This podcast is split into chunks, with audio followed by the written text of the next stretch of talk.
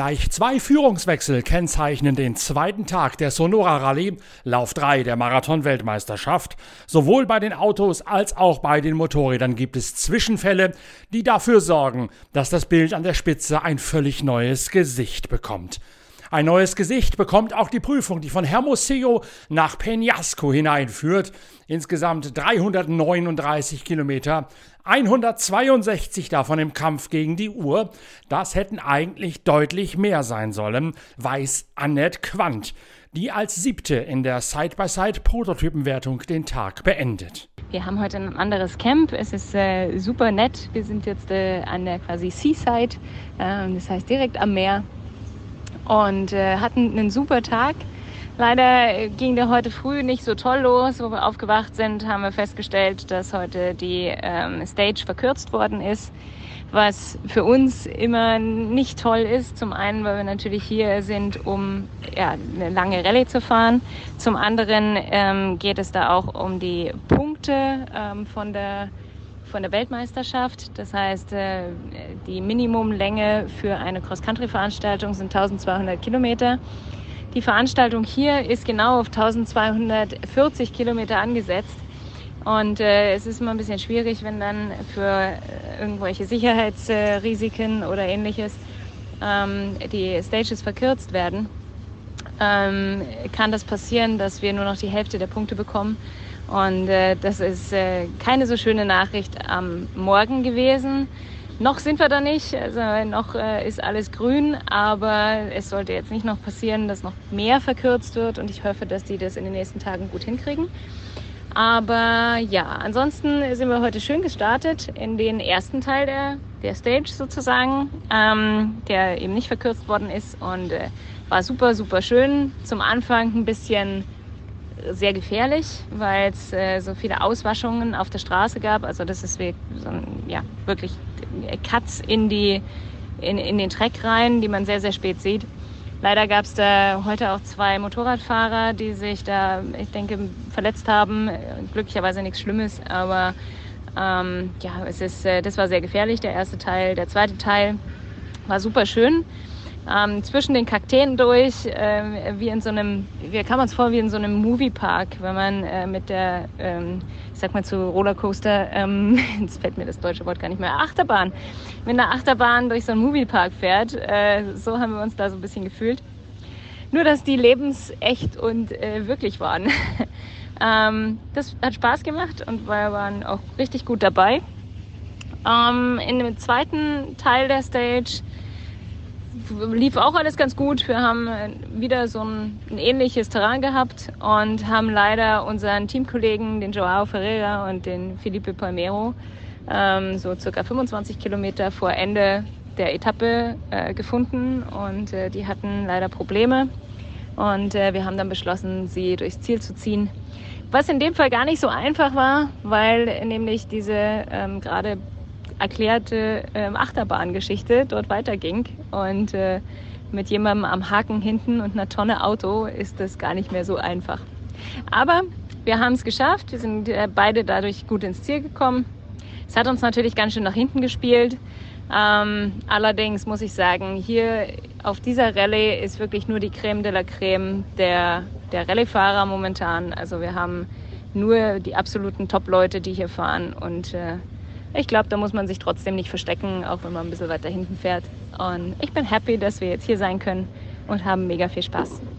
Die beiden Stürze, von denen Annette Quandt, die Yamaha-Fahrerin, in ihrer spektakulären Schilderung berichtet, betreffend Skyler House von Husqvarna und Sam Sunderland von Gas Gas. Der amtierende Weltmeister zieht sich dabei Prellungen an einem Knie und an der Nase zu. Skyler House verletzt sich übel an der rechten Schulter. Sowohl für den Briten Sam Sunderland als auch für den Vorjahressieger Skyler House aus Utah in den Vereinigten Staaten ist die Sonora Rallye damit beendet. Neuer Spitzenreiter bei den Motorrädern ist Daniel Sanders, der nach einem Tagessieg von Tony Schreiner auf der Honda die Führung übernimmt.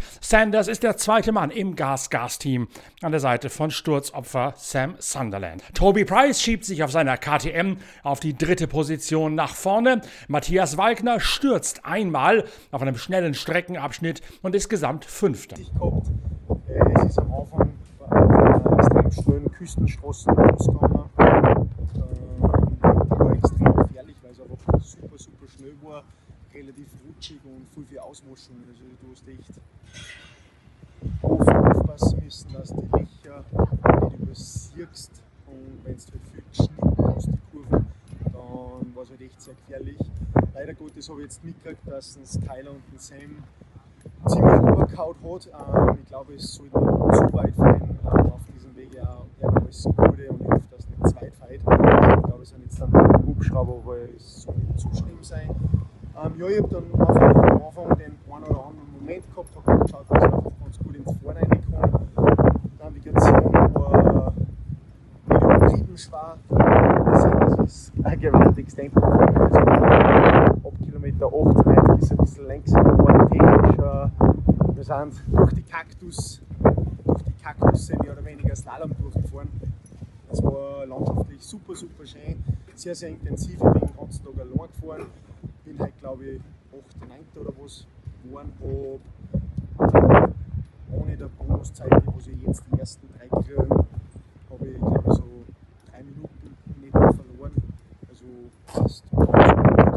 Der Sanders hat jeder gewonnen, ist jetzt, glaube ich, in der Gesamtwertung weit vorne. Also von dem her sehr, sehr cool. Es sind mittlerweile bei Vorbild. Ähm, ich freue mich, dass es besser läuft eigentlich, wie ich mir das gedacht habe. Ähm, und der Sandberg ist ausbaufähig, das war halt nicht so gut, das hat sich die Gegend ein bisschen verändert. Das ist der Sonne jetzt ein bisschen stärker geworden. Ein bisschen so ein ganz feiner Kieselsutter. Da werden wir jetzt vielleicht so umstimmen, aber das war halt mein Maximum, was ich gehabt habe. Ähm, mehr geht aktuell nicht, aber ich will meine, um den ersten Platz mitfahren. Also von dem her alles gut. Weil ich mir Einen Führungswechsel gibt's auch bei den Autos. Sebastian Löb knüpft nämlich Nasser Al-Attiyah die Führung ab, nachdem Sebastian Löb über den ganzen Tag hinweg konstant schneller gewesen ist bei der Hatz zwischen den Kakteen hindurch als Nasser Al-Attiyah. Schneller als Sebastian Löb allerdings ist lange Zeit dessen Teamkollege bei ProDrive gewesen, Guilain Chichery aus Tignes in Frankreich. Dann allerdings nach der Neutralisation steigt bei dem der Vorderradantrieb seines Allradlers ProDrive Hunter aus, sodass Giller Chichery die letzten 45 Kilometer nur noch mit Heckantrieb zurücklegen muss und damit zerrinnt der ganze Vorsprung, den Chichery auf Löb und auf Alatia rausgefahren hat. Und er muss das Unterfangen nach Platz 1 zu greifen abblasen. Sebastian Löb also der neue Führende und auch der gestern noch zweitplatzierte Yazid Al-Raji mit seinem Brandenburger Beifahrer Timo Gottschalk verliert heute ordentlich Zeit. Für alle recht äh, neu hier, neues Terrain, neuer Veranstalter, neue Rallye für uns, aber hat es in sich von Strecken her, würde ich sagen, äh, nicht so einfach, wie wir uns erwartet haben. Wir hatten einen sehr guten Prolog, äh, konnten dadurch eine sehr gute Startposition auswählen für den ersten Tag, also sprich gestern und waren dann zweiter im Gesamt, alles super, sind happy gewesen. Heute hatten wir leider Probleme mit der Bremse. Nach Kilometer 30 ist eine Bremsleitung geplatzt und wir mussten recht lange ohne Bremse fahren, äh, konnten dann aber zum Glück reparieren beim Service zwischen den beiden Prüfungsteilen. Haben wir dann nochmal Zeit verloren, weil wir zu spät am Start waren durch die Reparatur. Jetzt etwas abgerutscht, aber wir hoffen, dass es halt äh, morgen besser wird und weiter, besser weitergeht. Zeitverluste mussten auch Seth Quintero mit seinem deutschen Beifahrer Dennis Zenz in der Prototypenwertung für die Side-by-Side-Vehikel einbüßen. Seth Quintero und Dennis Zenz liegen nach einem zähen Tag mit vielen Diskussionen in der WM-Wertung dieser T3 auf Platz 4. Aufgrund äh, unserer Probleme gestern mussten wir heute sehr weit hinten starten. Heißt, wir hatten viele langsamere Fahrzeuge vor uns. Ähm, haben relativ früh schon angefangen zu überholen. Ich glaube, bis Kilometer 10 hatten wir drei Fahrzeuge überholt ähm, und sind dann ab Kilometer 20 bis 80 im Staub äh, stecken geblieben. Äh, ein langsameres Fahrzeug hatte Probleme mit seinem Sentinel, mit der Überholhilfe, äh, konnte leider nicht unsere Anmerkung zum Überholen äh, wahrnehmen, hat uns super viel Zeit gekostet, äh, Split 1 und auch die letzte waren wir in der Spitzengruppe, haben um Tagessieg gekämpft, aber ich denke, die Aktion hat uns gute acht bis zehn Minuten gekostet. Ähm, ja, wir sind jetzt gerade noch in Erklärung, Veranstalter ähm, hat das System ausgewertet von dem, von dem Konkurrent, konkurrierenden äh, Teilnehmer. Es gibt ein Problem dort. Ähm, wir haben jetzt mal ein, eine freundliche Anfrage an den Veranstalter gestellt, an die Rallye-Leitung, ob man da vielleicht mal die äh, Splitzeiten vorher nachher anschauen kann. Ähm, die werden das Ganze jetzt beobachten, werden schauen, ob man dort was verbessern kann an der Zeit, also quasi eine faire Zeit geben kann. Ähm, ich muss ehrlich gestehen, ich weiß nicht, ob es sowas schon mal gab, ob es sowas überhaupt gibt. Ähm, aber unser Team ist dran am Arbeiten, dass wir dort vielleicht ein bisschen Unterstützung bekommen, ähm, weil ansonsten hatten wir ja doch eine gute Stage. Also die Kilometer, die wir frei fahren konnten, waren gut, waren schnell. Es war eine sehr, sehr schnelle Prüfung heute, speziell die ersten 30, 40 Kilometer äh, war, glaube ich, 120er Schnitt für die Bikes und die Autos vorne. Ähm, super gefährlich mit vielen blinden Drop-Offs und Löchern. Und äh, ja, danach ging es viel durch Kakteen, ähm, links, rechts durch, durch, die, ähm, durch die Kakteen geschickt, ähm, bevor wir dann am Ende zum Ziel hin äh, einen schnellen Abschnitt hatten und auch eine, eine Rallye-Art-Prüfung. Äh, ja, hat in Summe Spaß gemacht. Ähm, wir schauen jetzt mal, was unserer Zeit bei rauskommt. Ich hoffe, dass wir für unseren WM-Kampf, für die Punkte da vielleicht ein bisschen das Glück auf unserer Seite haben. Und ähm, ja, ansonsten bereiten wir uns auf morgen vor. Wissen noch nicht so recht, was auf uns zukommt. Äh, ich denke aber ähm, wieder schnell viele Wege, äh, ähnlich wie heute. Und wir freuen uns drauf. Wir, äh, auch wenn wir im Gesamtergebnis natürlich keine Rolle mehr spielen, wir sind hier für Stage Points, um in der Weltmeisterschaft äh, so viel wieder gut machen äh, zu können, was wir gestern verloren haben. Und dementsprechend werden wir den Kopf nicht in den Sand stecken und morgen wieder Tacker retten. Spitzenreiter bei den T3 Prototypen Side by Side bleibt Matthias Ekström, der sonst für Audi bei der Rallye Dakar unterwegs ist und sich hier jetzt weiteres Rüstzeug holt für sein noch junges Abenteuer im Marathon-Rallye-Sport.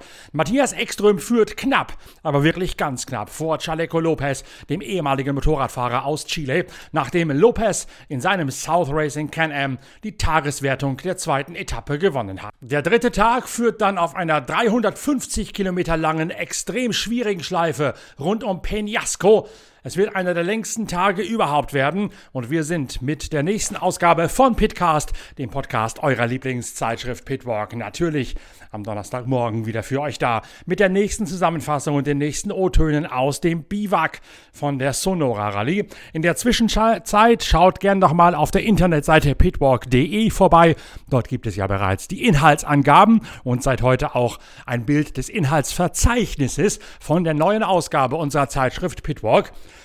Wer das Heft schon bestellt hat, der bekommt es noch rechtzeitig vorm langen 1. Mai-Wochenende nach Hause geliefert. Und da ist jede Menge drin zum Thema 24 Stunden von Le Mans, Indy 500, Formel 1 Monaco, aber auch Rallye Dakar. Denn wir haben ein exklusives Porträt von Lukas Moraes, dem Wunderknaben des Marathon-Rallye-Sports, nachdem der zusammen mit Timo Gottschalk Dritter geworden ist bei seiner allerersten Rallye Dakar in diesem Januar. Ich habe mich ausgiebig mit dem Brasilianer unterhalten und zeichne ein sehr spannendes, einfühlsames Porträt von Lucas Moraes in der neuen Ausgabe unserer Zeitschrift Pitwalk. Insgesamt warten wieder 180 Seiten Motorsportjournalismus vom Feinsten von Deutschlands größter Motorsportzeitschrift auf euch. Wenn ihr das Heft noch nicht bestellt habt, dann schreibt schnell eine E-Mail an shop@pitwalk.de. Ich bin sicher, es wird sich lohnen. Genauso wie es sich auch lohnen wird, morgen wieder reinzuhören in die nächste Ausgabe von Pitcast, dem Podcast eurer Lieblingszeitschrift Pitwalk. Bis dahin schön, dass ihr dabei gewesen seid. Tschüss, euer Norbert Ockhänger.